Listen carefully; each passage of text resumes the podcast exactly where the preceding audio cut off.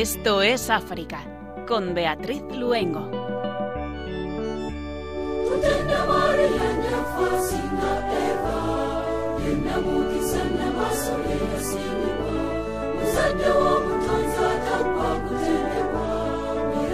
Buenas tardes a nuestros queridos oyentes y muy feliz Pascua de Resurrección. Un jueves más estamos encantados de estar con ustedes Javi Pérez en el control de sonido y Beatriz Luengo quien les habla para escaparnos este rato al querido continente africano. Uganda, Angola, Etiopía. Tenemos un programa lleno de contenidos que esperamos que les acerque a África como siempre intentamos hacer, a través de nuestra fe y de nuestra iglesia.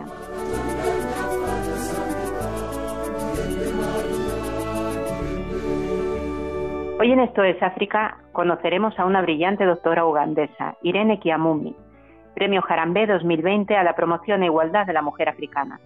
Nos hablará de ella y también del trabajo de esta ONG Sofía Altimari Di Benedetto, voluntaria de esta asociación. Además, contaremos en el programa con Ana Muñoz, portavoz de Misiones Salesianas. Con ella recogeremos y a través de ella recogeremos el testimonio de cómo están viviendo los misioneros salesianos el día a día con el COVID-19 y nos hablará sobre la campaña recientemente lanzada por Misiones Salesianas el peor lugar para ser niño. Como siempre, acompañados de nuestra maravillosa música africana. Con la alegría de Jesús resucitado y poniéndonos en manos de María, comenzamos Esto es África.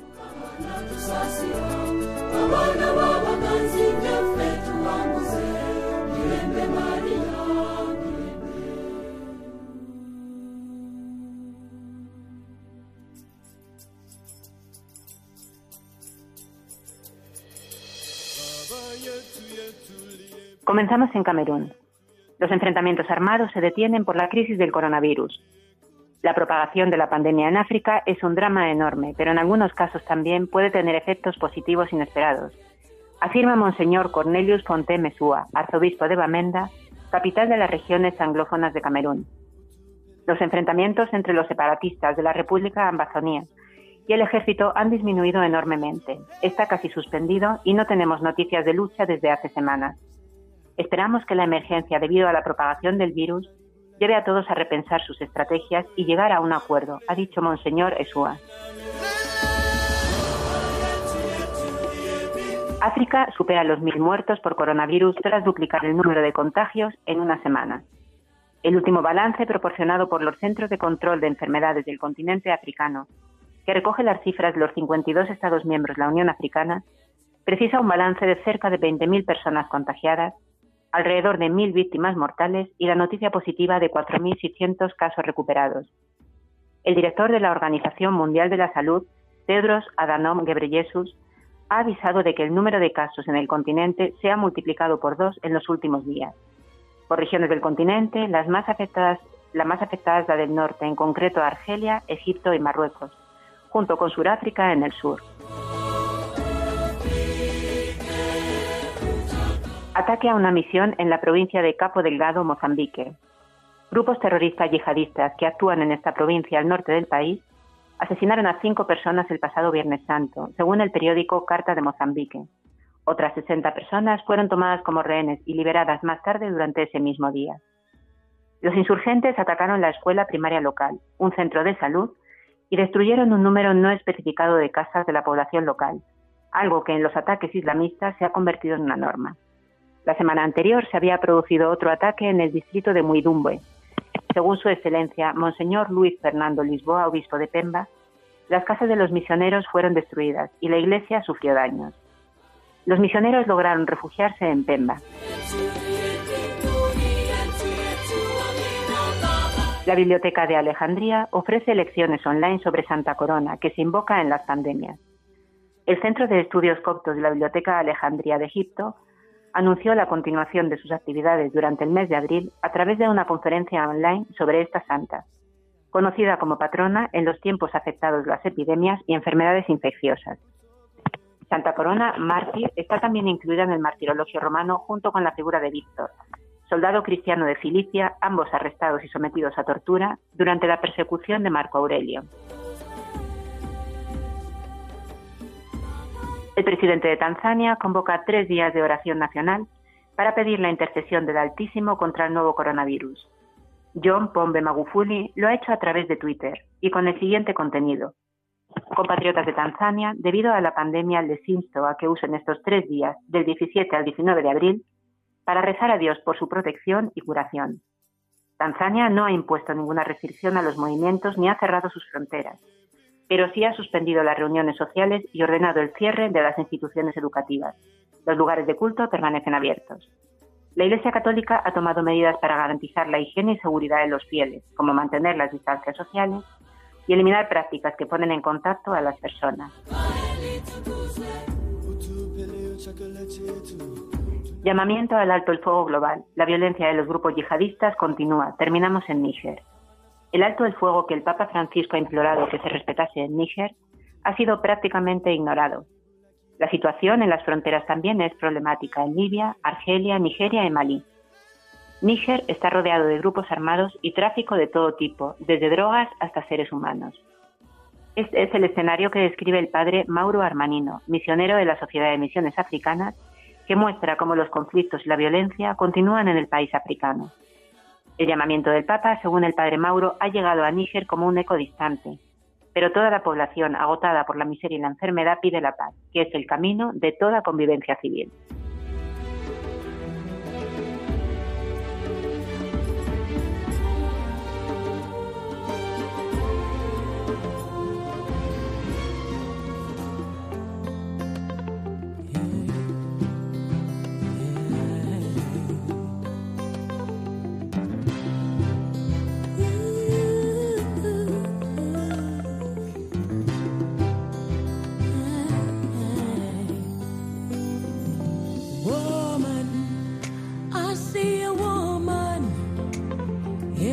La ONG de Jarambé nació en el año 2002 con motivo de la canonización de San José María Escriba, fundador del Opus Dei, por San Juan Pablo II.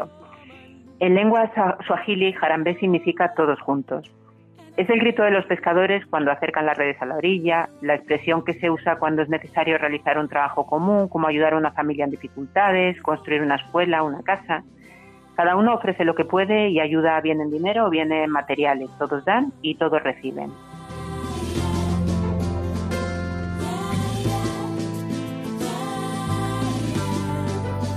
Y esto es lo que hace desde su fundación la ONG de Jarambé, una organización que ha apoyado más de 85 proyectos desde su constitución en 20 países del África subsahariana. Pero seguro que nos lo va a contar mejor Sofía Altimari Di Benedetto. Ella es voluntaria de esta ONG, ya que desde la Oficina de Información del Opus Dei lleva la comunicación de esta ONG. Su relación con África es relativamente corta y comenzó en un viaje que realizó a Costa de Marfil con Jarambé para visitar los proyectos. Desde entonces se suma a los que desde que visitaron África tienen el corazón dividido, como ella misma dice. Muy buenas tardes, Sofía. Hola, buenas tardes, Beatriz. Gracias por invitarme. Nada, encantada de que estés con nosotros y bienvenida a Estos África Radio María. Mira, justo ahora hace casi dos años que estuvo con nosotros en el programa Raquel Rodríguez de Bujalance, que es la vocal de comunicación de Jarambe España. Pero para recordar un poquito a nuestros oyentes eh, y que podamos conocer un poco más de la ONGD. Cuéntanos cómo surge. Claro que sí. Arandé surge en el 2002, sobre todo históricamente está muy ligada al Opus Dei porque en, el, en, ese año se hizo la canonización de San José María, el fundador, y entonces generalmente lo que se hace en estos eventos es que la colecta que se hace en la misa se, se mm, utiliza para crear una, para construir, vamos, una basílica al nuevo santo. Pero entonces el prelado del Opus Dei en ese momento, el que hacía de cabeza, dijo, mm, ya le harán alguna iglesia a San José María. Vamos a utilizar este dinero para otra cosa.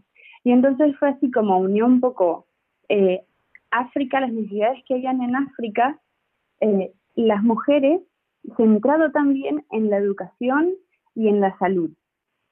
Y así es como nace desde entonces Arambé. Me gustaría que nos comentaras así un poco más en detalle cuál es la visión de Jarambe respecto a África y los africanos, ¿no? Porque es muy bonito y, llamativo cuando uno entra en vuestra página web, por ejemplo, cito textualmente, ¿no? Creen los valores de la cultura africana, muchos de ellos como el respeto a la sabiduría de los mayores, el amor a la familia, la alegría, la espiritualidad, etcétera, ejemplo para el resto del mundo. ¿Cuál es esta visión de África y de los africanos que tiene Jarambe? Claro, sobre todo como muy bien lo has dicho y está, vamos, por todos lados en la web, ¿no? Y es una cosa que sí que tratamos de, de recoger desde Arambé, porque muchas veces, estando aquí en Europa, se recoge una visión que a veces es muy pesimista de África.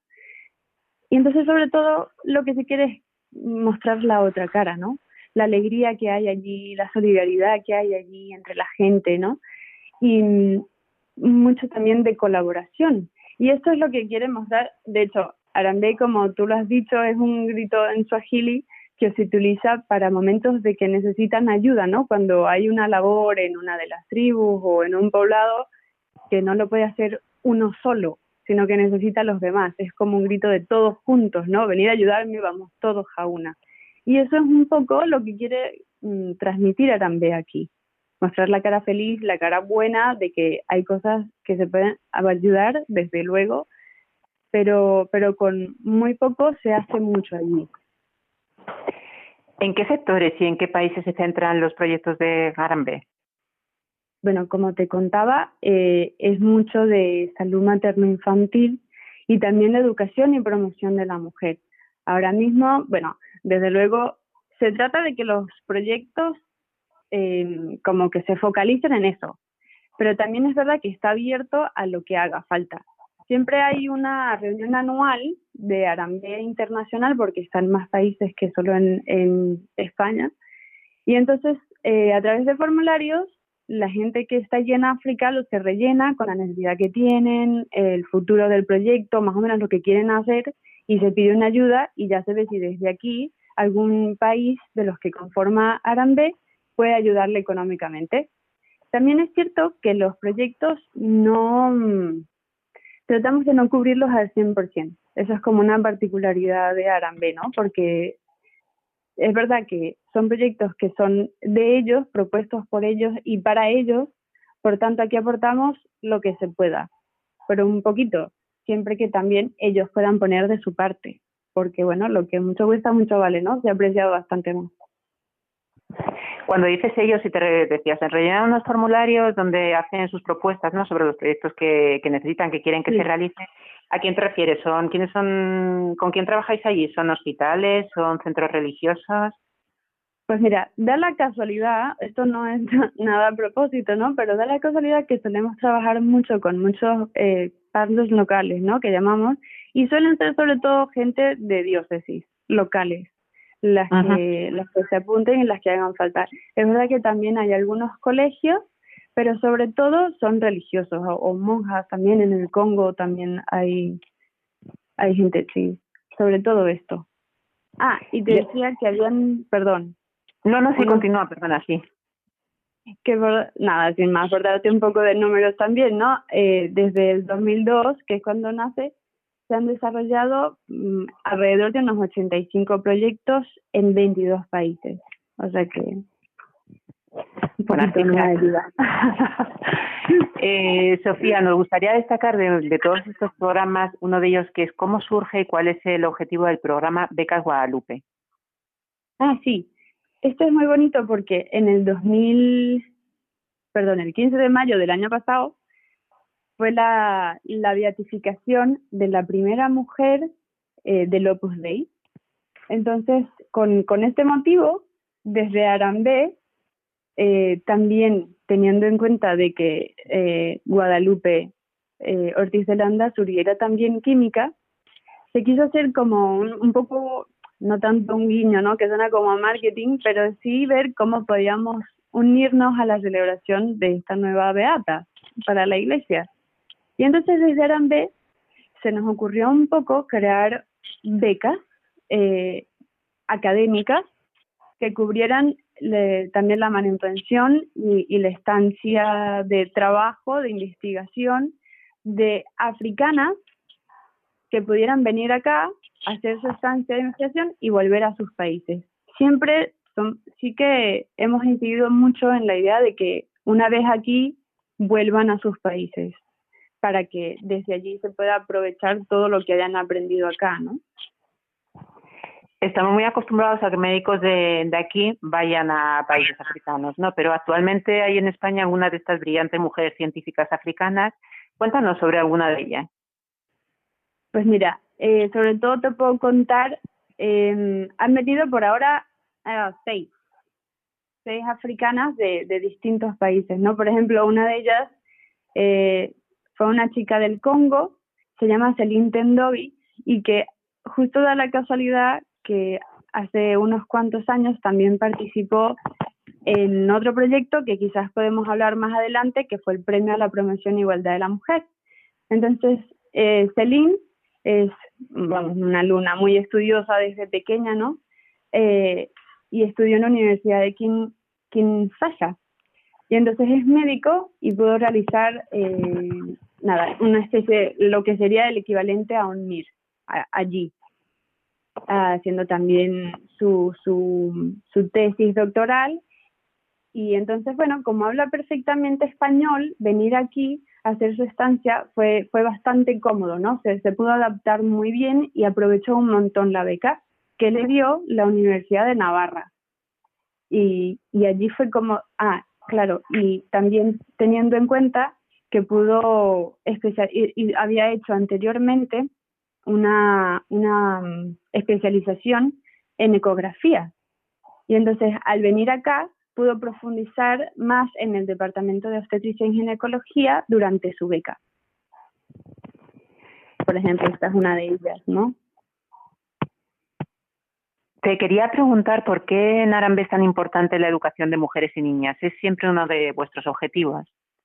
Sí, la verdad es que eh, se tiene como prioridad, como bien lo has dicho, porque hemos visto a lo largo de los años que la educación de las niñas es sobre todo la que está más descuidada. Hay, hay muchísima, o sea, se nota mucho la diferencia entre, entre la, educación de los niños y las niñas, sobre todo en, en primaria, eh, se, perdón, sobre todo en secundaria, se nota más que la gran falta de niñas que hay en las clases, porque, bueno, también por la cultura, ¿no? Que hay en el país. Muchas veces las niñas se, se invierte, por así decir, poco en ellas, porque una vez que se casan, se van, se van de su casa y, y básicamente es como si hubieran perdido todo el dinero que han invertido en ellas, porque se dedican a estar con su familia y a criar a sus niñas, ¿no?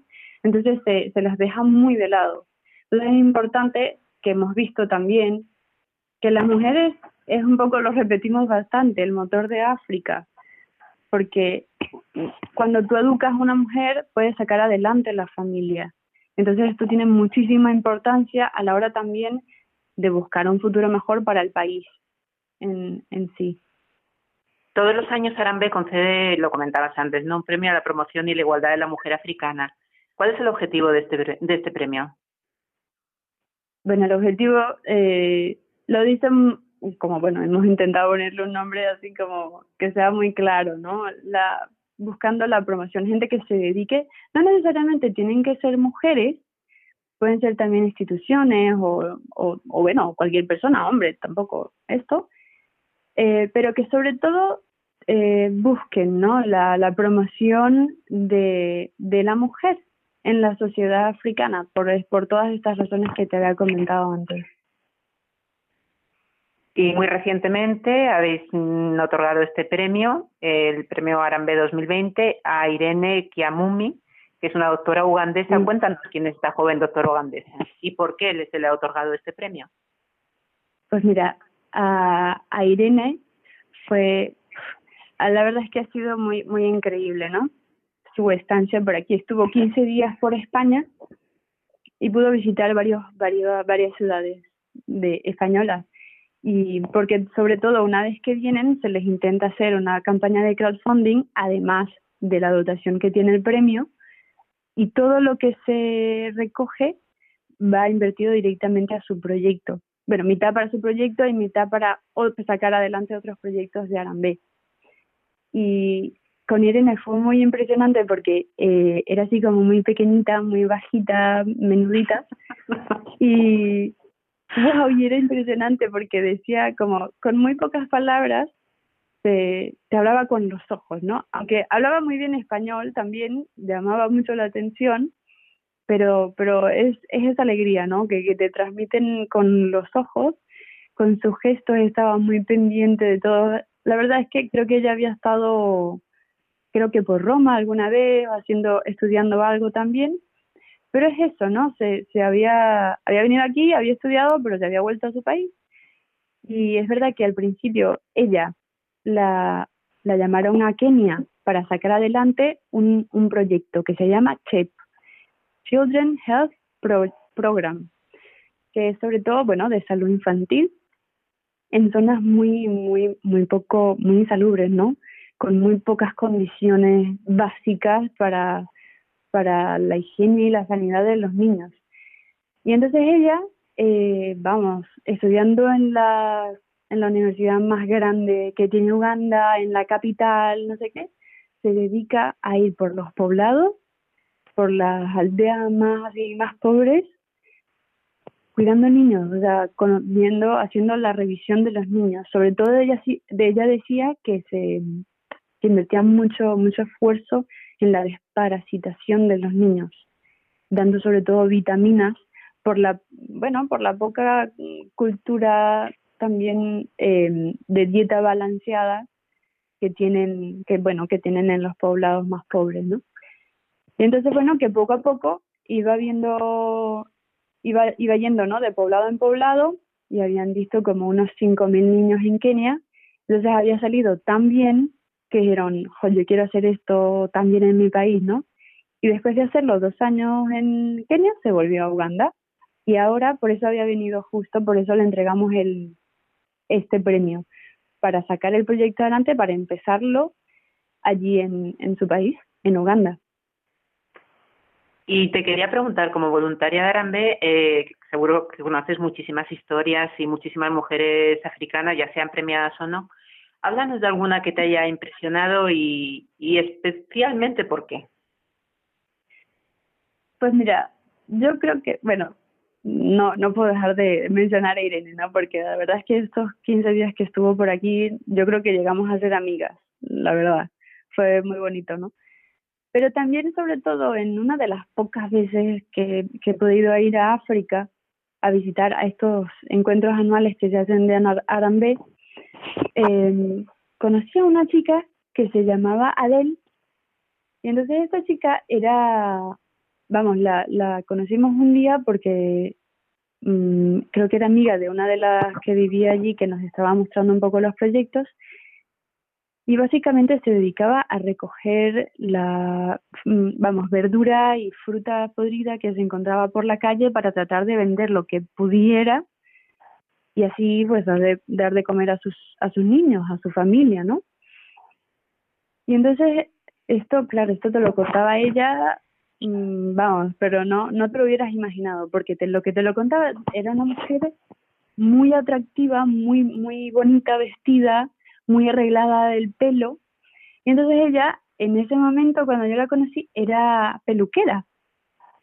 Había, le habían enseñado, gracias a Arambe, le habían, le habían educado, vamos, le habían dado clases de matemáticas, de aprender a escribir, aprender a leer. Y entonces ella con esto eh, había aprovechado todo lo que había aprendido allí y había montado, empezó como empleada de una peluquería y a los pocos años le dio, bueno, tuvo la oportunidad de montar su propia peluquería, su propio negocio. Em, y también, eh, bueno, tenía unas empleadas, ¿no? Repartían, tenían sueldos. Y entonces, y todas las, todas las empleadas que tenían niños, incluidos los de ella, iban al colegio, iban a clase.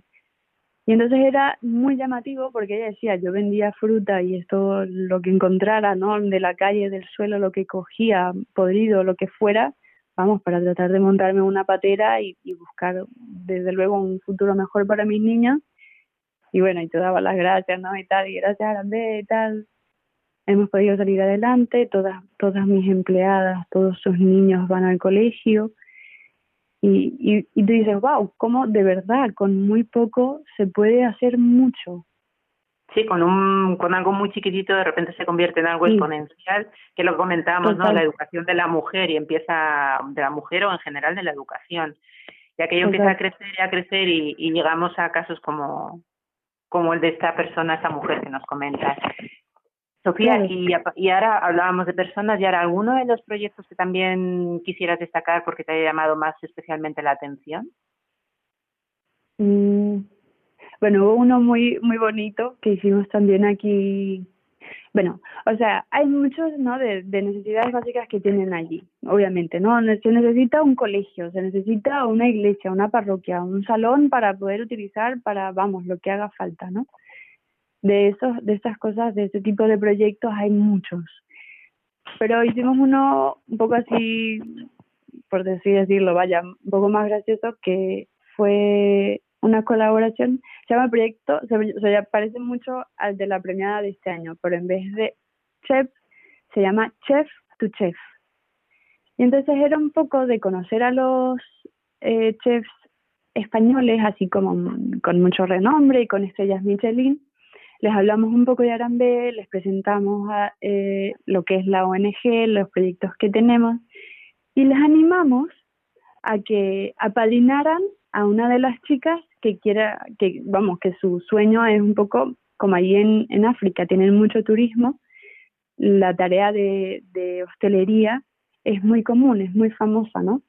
Y entonces eh, a las chicas, pues que su sueño era ser chef, y entonces les dijimos esto, que apadrinaran a alguna de las chicas que les presentamos, ¿no? Con nombres, apellidos, ah, nos habían escrito cartas pidiendo que las apadrinaran y tal. Y entonces se tomaron eh, unos cuantos chefs, creo que eran, llegaron a ser como siete o diez, entre siete y diez.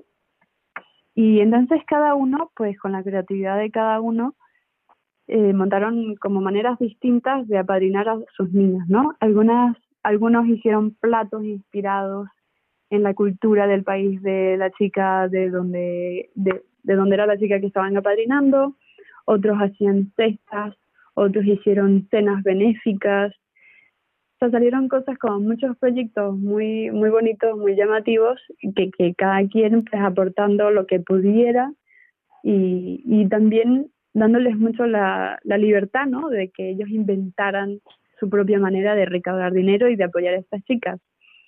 Y la verdad es que al final creo que hubo alguna de ellas que por algún motivo pudo venir aquí y entonces conoció al chef que lo había padrinado, entonces fue, bueno, fue muy bonito, fue muy llamativo. Sí, realmente cosas muy bonitas cuando, cuando se mezclan esos valores, esa cultura, esa forma de vida, incluso la gastronomía, ¿no? Claro. Ahora nos vamos, nos vamos un poquito contigo con tu experiencia de voluntaria, esa cortita relación con, con África que nos comentabas, pero sí que, bueno, nos has ido trasladando un poco, ¿no? Y comenzábamos la entrevista hablando de esa visión de, de Arambé respecto a los africanos y África, pero ahora te pregunto a ti, esa visión y sobre todo el contacto ¿no? con, con gente africana, ¿qué es lo que te ha marcado a ti en tu vida personal? Yo creo que en esto te diría un poco lo que lo que vi un poco de nuevo con, con Irene, ¿no? Con la premiada de este año. Lo que te decía que te hablan con los ojos. O sea, es una, es una tranquilidad, desde luego es otro ritmo que es envidiable, que ahora en, en, confinamiento me recuerda un poco eso, ¿no? Porque es un poco vivir al día. No, como no, no, no te preocupas mucho por, por ir más allá, es como, mira, lo importante es hoy, salir adelante hoy y vamos, y sacar el mayor provecho posible de hoy. Y en eso me recuerdo mucho, vamos, de los recuerdos más bonitos que tengo de, de ir allí, que creo que los ¿Dónde has estado en África, Sofía? ¿Dónde has estado en África? ¿En Costa de Marfil o...? Solo en, solo en Costa de Marfil, sí. Ajá. Sí, y mm, recuerdo como un muy buen recuerdo de que creo que los oyentes de Radio María me, me pueden entender, que es de las misas. Suena un poco así. Pero es que recuerdo, era como ir a, vamos, era básicamente como un concierto. O sea, la música que tienen los africanos yo creo que es una, transmite un poco la interioridad que ellos tienen, toda esa alegría que tienen dentro, toda esa, vamos, es, vida en el fondo. Que a veces aquí por ir corriendo, por ir siempre con prisa y tal, porque no llego y tal, allá como que es distinto, es como, mira, ahora este momento es de estar en misa.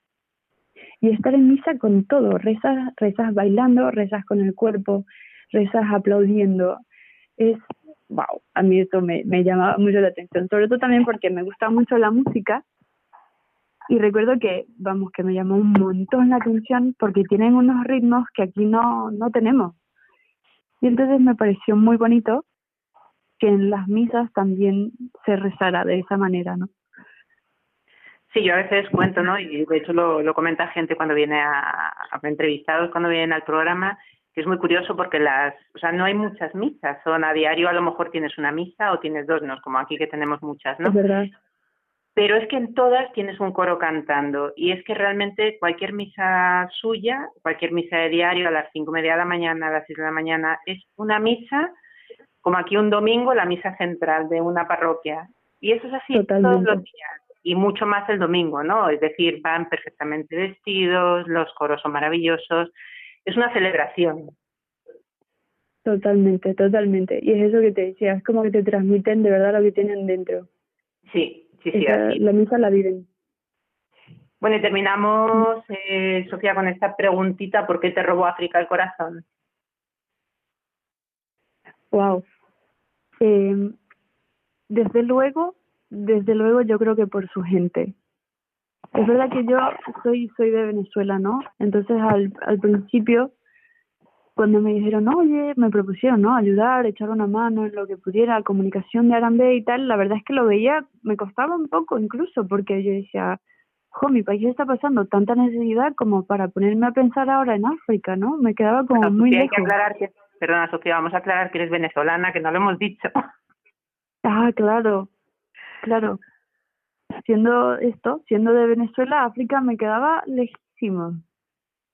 Entonces, bueno, fue, buah, pero fue ir allí y cambiar por completo la visión que yo tenía, ¿no? Porque geográficamente es verdad que está muy cerca, pero culturalmente a veces la vemos tan tan alejada y es una pena porque bueno y eso lo que siempre se trata también bueno desde desde este programa también y, y con ONGs como Arambe, pues dar esa visión positiva de que, de que hay gente súper preparada que pudiendo haberse ido a cualquier lugar del mundo a sacar sus carreras, a ser profesionalmente exitosos, a lo que fuera, han decidido quedarse en su país y sacarlo adelante, porque han visto que vale la pena, porque su vale la pena, ¿no? Dar, dar, dar, bueno, suena un poco así, ¿no? Pero esforzarse por, por tu propia gente, por buscar un futuro mejor para, para tu gente, para tu país. Y creo que eso es algo que, que tengo, vamos, yo me relaciono absolutamente con eso, porque ¿qué más me gustaría que qué más me gustaría a mí que volver a Venezuela a sacar a mi país adelante, ¿no? Entonces sí, yo creo que con eso me quedo de los africanos. Pues rezaremos por ello. Muchísimas gracias, Sofía, por tu testimonio por todo lo que nos has contado, por ese medio corazón africano que tienes. Así que, bueno, y, como, y, sí que os emplazamos ya desde aquí a Arambe que en algún momento, pues alguna de estas doctoras africanas que hablan castellano estaremos encantados, bueno, incluso que hablan inglés o francés, si tenemos traducción estaremos encantados de, que, de que vengan al programa. Así que, seguimos en contacto. Muchísimas gracias, Beatriz. A ti un abrazo, Sofía. Chao. Adiós. Estás escuchando el programa Esto es África con Beatriz Luengo.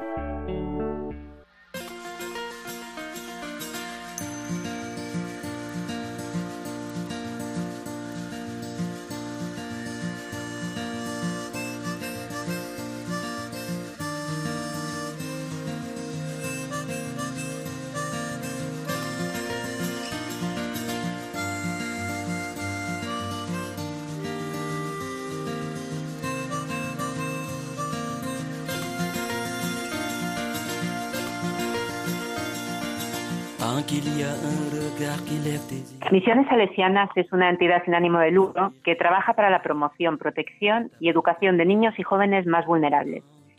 En estos días tan complicados por causa del coronavirus, se han movilizado en todos los continentes en que están. Recordemos que están presentes en 130 países para garantizar la ayuda a las personas más vulnerables que atienden. Nos gustaría recordar las palabras del rector mayor de Misioneros Salesianos, don Ángel Fernández Artime hay que pensar en cómo ayudar a las familias necesitadas, a los pobres y a aquellos que si no trabajan no pueden comer.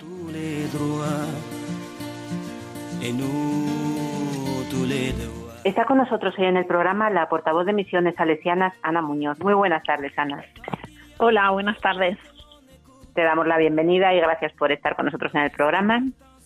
Muchas gracias a vosotros por haberme invitado y por tener la posibilidad de, estar aquí contigo y con tus oyentes. Muchas gracias, claro que sí. Ana, si te parece para comenzar, podemos recordar a nuestros oyentes cuál es la presencia de los misioneros salesianos en África. Pues bueno, como has dicho, misiones salesianas, bueno, los misioneros salesianos están presentes en 133 países de todo el mundo y concretamente en África, pues de los 54 estamos presentes en 47, creo recordar con exactitud.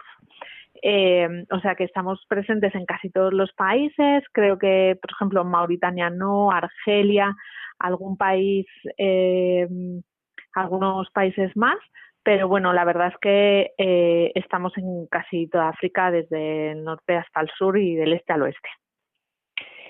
En estos días en que se están viviendo momentos tan complicados, nos gustaría que nos trasladaras cómo se está viviendo esta situación en África, desde la, pero desde la perspectiva de nuestros misioneros allí, ¿no? En este caso, de los misioneros salesianos. ¿Cuál es el, el testimonio que ellos transmiten respecto al peligro y la situación del COVID-19? Bueno, pues eh, casi te puedo decir que por un lado lo estamos viviendo nosotros con más presión o con más tensión, más preocupados, viendo eh, qué es lo que ha pasado, las cifras de expansión de contagios, de eh, fallecidos que pasan, que ha estado pasando en Occidente o que sigue pasando, que ha o que está pasando, lo que está ocurriendo en nuestro país, que, que ellos mismos, porque entendemos que si esas cifras llegan a estos de contagio como por ejemplo en España, eh, bueno, pues al, si, eso pasa en países eh, pobres, países con pocos recursos, con gobiernos muy muy débiles y, sistemas sanitarios eh, casi inexistentes, pues puede ser catastrófico. Entonces ellos desde allí casi nos mandan más ánimos a nosotros que, que, que, no lo ven con, con tanta eh, como la dimensión todavía no es tan grande, con lo cual lo ven preocupados por las noticias que reciben de países como España o Italia que por lo que está pasando en, en sus propios países. No obstante, ellos también nos comentan ¿no?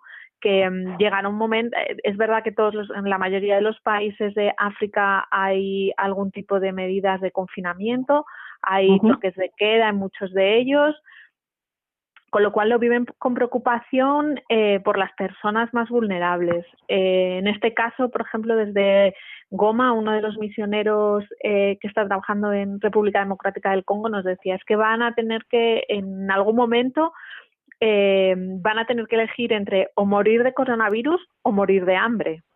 Con lo duro, ¿no? Que es estas estas palabras, ¿no? Porque claro, muchas de las personas que eh, viven en, eh, en, condiciones muy vulnerables donde salen todos los días a ganarse eh, la comida de ellos y de la familia, al estar en confinamiento o con toques de queda, no lo pueden hacer, entonces no hay esa comida. Así que en casi todos los países una de las tareas más importantes que estamos realizando es intentar llegar a estas personas más vulnerables y distribuir ayuda básica de alimentación y de mínima higiene, ¿no? Pues mm, entendamos también que estamos hablando de países donde muchas veces una pasilla de jabón es un artículo de lujo, ¿no? Y, y por supuesto el agua corriente en la mayoría de estos países no está eh, bueno pues no la tiene no es, no es un acceso a toda la población sino a una minoría con lo cual estamos hablando de que esas condiciones mínimas de lavarnos mucho las manos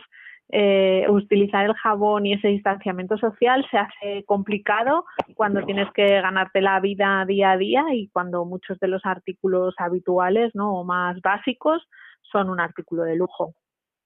Te quería preguntar si precisamente ¿no? en esa cercanía de, de los salesianos con los pobres y abandonados, especialmente con los jóvenes, a través de notas de prensa y de campañas que realizáis, pues dais mucha voz ¿no? a, la, situación de estas personas ante la pandemia.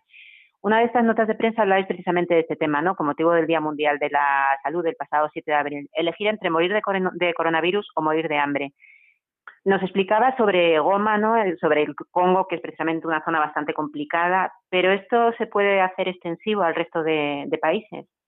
Al resto de países. Esa, o sea, una, esta frase tan contundente, ¿no? Eh, nos la dicen muchos de los misioneros con los que hablamos eh, de países no solamente de África, también en otros continentes, ¿no? Pero en África, en casi todos los países, nosotros estamos estamos haciendo ese trabajo en Sudán, por ejemplo, eh, en Sudán del Sur, aun siendo pocos los casos, eh, eh, ahora mismo creo recordar que eran unos seis o siete casos, también se han puesto medidas muy contundentes, ¿no? Y hay mucha gente que, que, sobre todo personas refugiadas y personas desplazadas, que lo están pasando mal y estamos intentando, bueno, pues distribuir esta ayuda.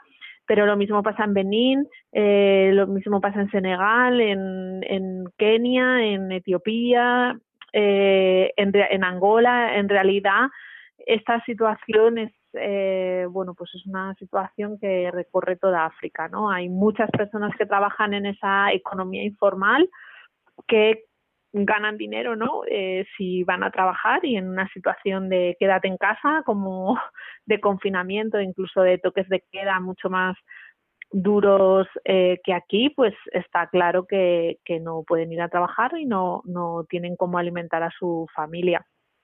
Y esto ya digo que en todos, en todos los eh, países o en la mayoría con los que trabajamos. Es verdad que hay en países que tienen esta eh, por ejemplo, en Sierra Leona, en, en República Democrática del Congo también tienen, y en Liberia, pues eh, vivieron el ébola y saben lo que es, eh, bueno, pues una una epidemia de este de estos grados pero y se preparan para ello pero con con eso estamos hablando de bueno pues sistemas sanitarios muy pobres muy casi inexistentes en muchos de ellos. En Sierra Leona el otro día hablábamos y nos decían que había eh, tres o cuatro respiradores para todo el país. Entonces, bueno, pues estamos hablando de unas situaciones y unas condiciones eh, pues trágicas y que si los contagios y llegan a, la velocidad a la que se están produciendo, por ejemplo, en España o en, en los países europeos, pues allí la tragedia será aún mayor. ¿Y se está viviendo igual, os llegan noticias y si se vive igual en el ámbito rural que en el ámbito de las ciudades más grandes? Que casi siempre suele ser únicamente la capital. Nosotros, fíjate, hablamos más con nuestros misioneros que están en situaciones, bueno, pues en espacios rurales más que con, con las grandes ciudades, ¿no? Entonces, lo que nos, nos trasladan también es, es eso. No es verdad que eh, nos dicen también el distanciamiento social en estas culturas es muy complicado. También es verdad que en España lo es, ¿no? Que somos también un pues una sociedad de vivir mucho en la calle y de tocarnos mucho, etcétera. Pero bueno, allí en África es, bueno, pues también es así, es eh, el distanciamiento social es complicado, eh, los mercados están abarrotados, ya es complicada incluso la misma vida familiar, porque o sea, es la mucho familia más extensa, es, mucho, más extensa y, y, y, además con eh, los salesianos y los misioneros, lo, vamos, nos cuentan, ¿no? Es que aquí no hay una casa en la, en la que quedarse en muchos casos, ¿no? Es un, pues una chabola, ¿no? Por eh, que hagamos ese, pues esa imagen visual, ¿no? Entonces es muy complicado lo del quedarse en casa. Y luego hay mucha gente que es que no tiene esa, no, tiene esa casa, ¿no? Es lo que tú nos decías, ¿no? Por ejemplo, con el caso de los niños y las niñas de la calle. Entonces es, muy complicado. y te quería preguntar, hablando de, de, los niños especialmente, ¿no? El cierre de colegios, de centros educativos, porque hay países que sí que, por, por no decir casi todos, ¿no? Que ya han procedido al cierre de los centros educativos. Nosotros los centros educativos, nuestros centros educativos, tanto los que son colegio, formación profesional, incluso eh, los que son centros informales, ¿no? De, eh, o, bueno, pues los centros juveniles, eh, etcétera, están cerrados. Eh, por eso, ¿no? Eh, es verdad que nosotros cuando se vi, empezó a vivir eh, los contagios en España y en Italia, eh, se les envió a todos los misioneros eh, bueno pues información sobre esto eh, y qué es lo que ellos tenían que hacer no y se les proponía que si era posible eh, bueno, pues cerrasen los colegios eh, como se había como se había hecho en, en España, por ejemplo, ¿no? Y, y en Italia. Entonces, eh, desde hace tiempo, ¿no? Sí que venimos, mm, se viene trabajando así. Hay en muchas zonas y en países, eh, pues un poco más desarrollados dentro de de África, eh, como por ejemplo es en Angola, donde sí que es posible en algunos casos hacer algún tipo de trabajo online, pero en muchos otros no. Entonces, bueno, pues los niños están en la calle, las niñas están en la calle en países donde, bueno, pues decimos que la vida es complicada y donde se hace mucha vida también en la calle. Y hay un sector que también es muy vulnerable, ¿no? Que es el de, además, siempre pensamos en la gente que viene para acá, pero realmente, donde hay mayores migraciones es entre los propios países de África, ¿no? Y está el tema de los campos de refugiados, desde Kakuma, Kenia o Palabek, en Uganda. ¿Qué os transmiten los misioneros que se encuentran en estos campos de refugiados? Pues mira, tanto en, en Uganda, en Palavés como en Kakuma, es cierto que están tranquilos. Allí ahora mismo no hay casos, eh, o por lo menos no, se han, no los conocemos. Eh, No se han dado ningún caso eh, dentro de los campos de refugiados y se vive, bueno, pues con cautela y con tensión, porque encima, digamos que dentro de un recinto que es cerrado, eh, sobre todo en el caso de Kakuma, porque en Palavés, que es otro tipo de vamos, es un asentamiento de refugiados y allí sí se puede salir, pero bueno, que son eh, pues eh, zonas y bueno, pues población muy vulnerable ya que está fuera de su país, etcétera, sin trabajo, eh, bueno, pues muy vulnerable y, y se y se vive con bueno, pues con mucha preocupación intentando verdaderamente que no llegue eh, ningún caso, ¿no? Eh, por ejemplo, en, en Sudán del Sur, donde en, en, en, la, en el propio compound de los misioneros, en la propia misión hay un, un grupo de desplazados internos, pues eh, lo que se quiere es eso, ¿no? Evitar que surja algún caso dentro de dentro de, del recinto, bueno, pues por lo grave que puede ser, ¿no? Sin duda. Ana, Misiones Salesianas acaba de lanzar una campaña con el lema El peor lugar para ser niño. ¿Cuál es el, bueno, yo creo que casi todos nos, lo imaginamos, ¿no? Pero ¿cuál es el peor lugar para ser niño? ¿Por qué esta campaña? Bueno, nosotros eh, sabéis que trabajamos, bueno, pues lo que has dicho, ¿no? Con, con los jóvenes y los niños y niñas más vulnerables, digamos que es nuestro eh, nuestra razón de ser, estos menores.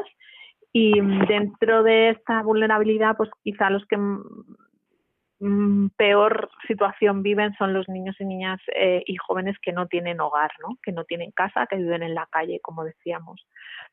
Eh, entonces, en un momento además donde nos están diciendo quédate en casa, eh, estate mm, eh, protegido, protégete, bueno, pues estos niños eh, y niñas no tienen nadie, ni nadie que les proteja de manera habitual, digamos que se enfrentan a riesgos eh, pues de abusos, de violencia, de violaciones, eh, drogas, eh, salud, en fin, cosas que los niños no deberían ni las niñas deberían no deberían estar viviendo en esa época de infancia, incluso primeros años de adolescencia.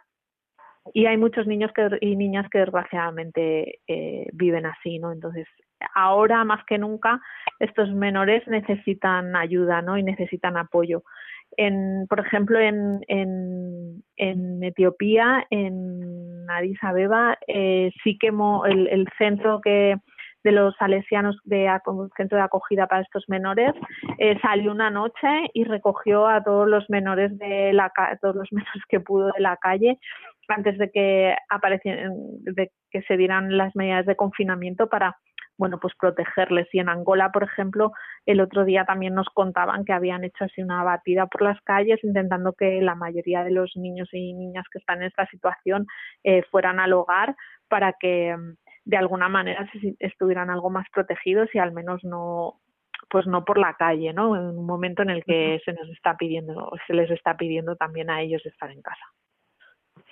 Muchas de las actividades que se llevan a cabo son campañas de sensibilización, ¿no? Pero en países donde los medios digitales no, no están todavía en todas partes y con las dificultades que conlleva el confinamiento, no, no poder salir, a lo mejor no confinamiento completo, ¿no? Pero sí el no poder salir como se hace habitualmente o reunir gente en las casas de, donde están los mm. misioneros. ¿Cómo se pueden llevar ahora a cabo estas campañas de sensibilización? Bueno, es verdad que, mm, que la mayoría, de, lo primero que los misioneros se plantearon era, bueno, ¿cómo hacemos para que la población conozca lo que está ocurriendo, ¿no? Y, y qué es lo que puede pasar y que detecte cómo se puede contagiar o que detecte si él mismo está contagiado y cómo puede evitar contagiar a otros, etcétera, ¿no?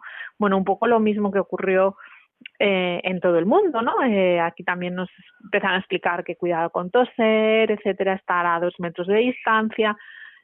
Entonces, bueno, pues es cierto que son países en los que eh, no todo el mundo tiene acceso a las nuevas tecnologías, pero sí mucha gente, con lo cual las redes, a través de las redes sociales se hace mucho trabajo. Pero luego también con muchos voluntarios jóvenes eh, que colaboran, ¿no? por un lado, eh, incluso se hacen marchas por las calles, eh, se hacen carteles para pegar eh, y, se pegan por las calles.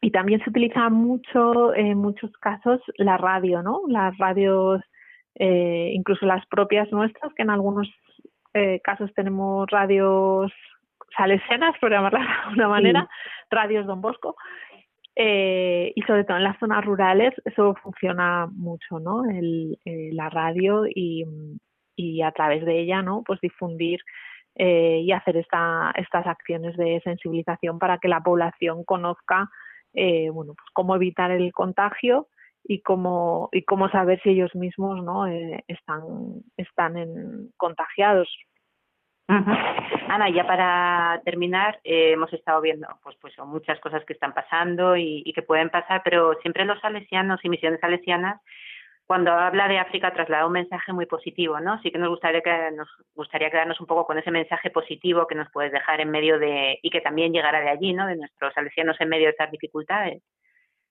Sí, la verdad es que eh, nosotros evitamos en toda manera ver África y, y todos sus países, ¿no? Porque parece que cuando hablamos de África es como un país y son, bueno, pues 54 países con sus diferencias, pero sí que es verdad que tratamos de, de ver su, sus cosas positivas porque no todo es hambre y destrucción y guerras y enfermedad, también eh, bueno, pues hay mucha gente joven con ganas de trabajar, hay mucha gente joven eh, con ganas de hacer cosas por sus propios países, de colaborar, hay mucha solidaridad entre, entre ellos ¿no? y, su propia población. Eh, y a mí eso, eh, bueno, pues es la parte que, me gusta resaltar, ¿no? De, de, de estos países, ¿no? De este continente. Eh, es un continente con muchos recursos naturales, es un continente con muchas ganas de, salir adelante y creo que con eso es con lo que nos tenemos que quedar. Es cierto que ahora mismo estamos hablando de que, eh, bueno, pues esta pandemia que es global, eh, pues bueno, concretamente en África parece ser que es uno de los continentes donde está dando de manera más floja, por decirlo de alguna manera, ¿no? Ahora mismo mm, creo que tienen alrededor de 22.500 casos de contagio y, y, algo más de 1.100 personas fallecidas. Eh, bueno, pues mm, aprovechemos eso, ¿no? También eh, no le pongamos tampoco la rueda antes, o sea, el palo en la rueda antes de que llegue, Exactamente. Ahora mismo está más o menos no, no, sé si decir controlado, porque es verdad que los datos pues tampoco sabemos cómo se están dando, son países con escasos recursos, pero pero bueno, también tenemos una población como con, muchas ganas, ¿no? Y, de salir adelante, sacar adelante a sus familias y sacar adelante sus países y sobre eso se trabaja. Hay movimientos eh, muy importantes en, en muchos de los países, sobre todo en aquellos que de África están un poco más eh, mejores circunstancias, pues eh, también hay eh, pues también hay ciencia y tecnología, en fin, ¿no? Que parece que cuando hablamos de África estamos viendo ahí las cabañas eh, y el slam, ¿no? Pero bueno, piensas en, en Addis Abeba, por ejemplo, es una gran ciudad. Eh, Cierto. Como Luanda, etcétera, pues bueno, en, hay en zonas que poco se diferencian a, a Madrid o Barcelona. Así es. Pues Ana, muchísimas gracias por haber estado con nosotros, por toda la información que nos has aportado y sobre todo por poner voz ¿no? a, lo que un poco ven los misioneros, los misioneros con respecto a, esta pandemia. Así que muchísimas gracias por, como siempre, siempre que te llamamos nos dices que sí rápidamente. Claro que sí, es que para los amigos siempre hay hueco. Pues muchísimas gracias entonces y rezaremos mucho para que, bueno, efectivamente en África, y decimos África por no citar los 54 países, eh, siga siendo, bueno, pues siga siendo leve y, y, no vaya más allá de lo que de lo que es ahora, igual que aquí. Seguiremos pues rezando por ello. Ojalá, sea así. Muchísimas gracias, Un abrazo. Ah, un abrazo, chao.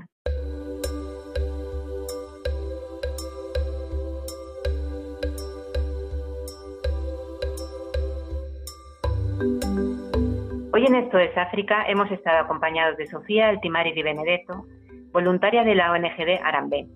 Con ella hemos conocido los proyectos y programas que esta asociación lleva a cabo y muy especialmente historias de esfuerzo y de afán de superación.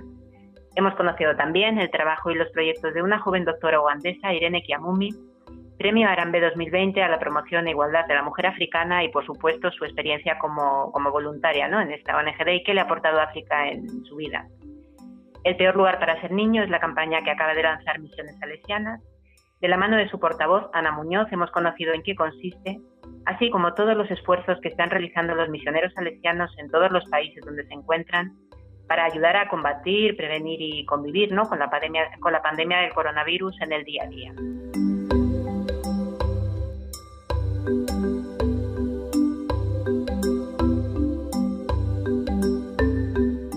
Y rápidamente se nos ha pasado ya casi la hora del programa y toca despedirse. Muchísimas gracias a Sofía Altimari de Benedetto, voluntaria de la ONG de Arambé, y a Ana Muñoz, portavoz de Misiones Salesianas, por haber compartido con nosotros su tiempo y su testimonio. Gracias a Javi Pérez en el control de sonido y, por supuesto, a ustedes, nuestros oyentes, por haber compartido con nosotros este rato africano de los jueves cada 15 días. Les invitamos a que sigan aquí en Radio María escuchando nuestra programación. Hoy vamos a terminar con una preciosa canción de Gloria Alabanza a Cristo Resucitado que nos han enviado desde Togo nuestras queridas misioneras combonianas para felicitar la Pascua de Resurrección. Si Dios quiere, estaremos de nuevo con ustedes dentro de 15 días. Que María les guarde y les acompañe siempre.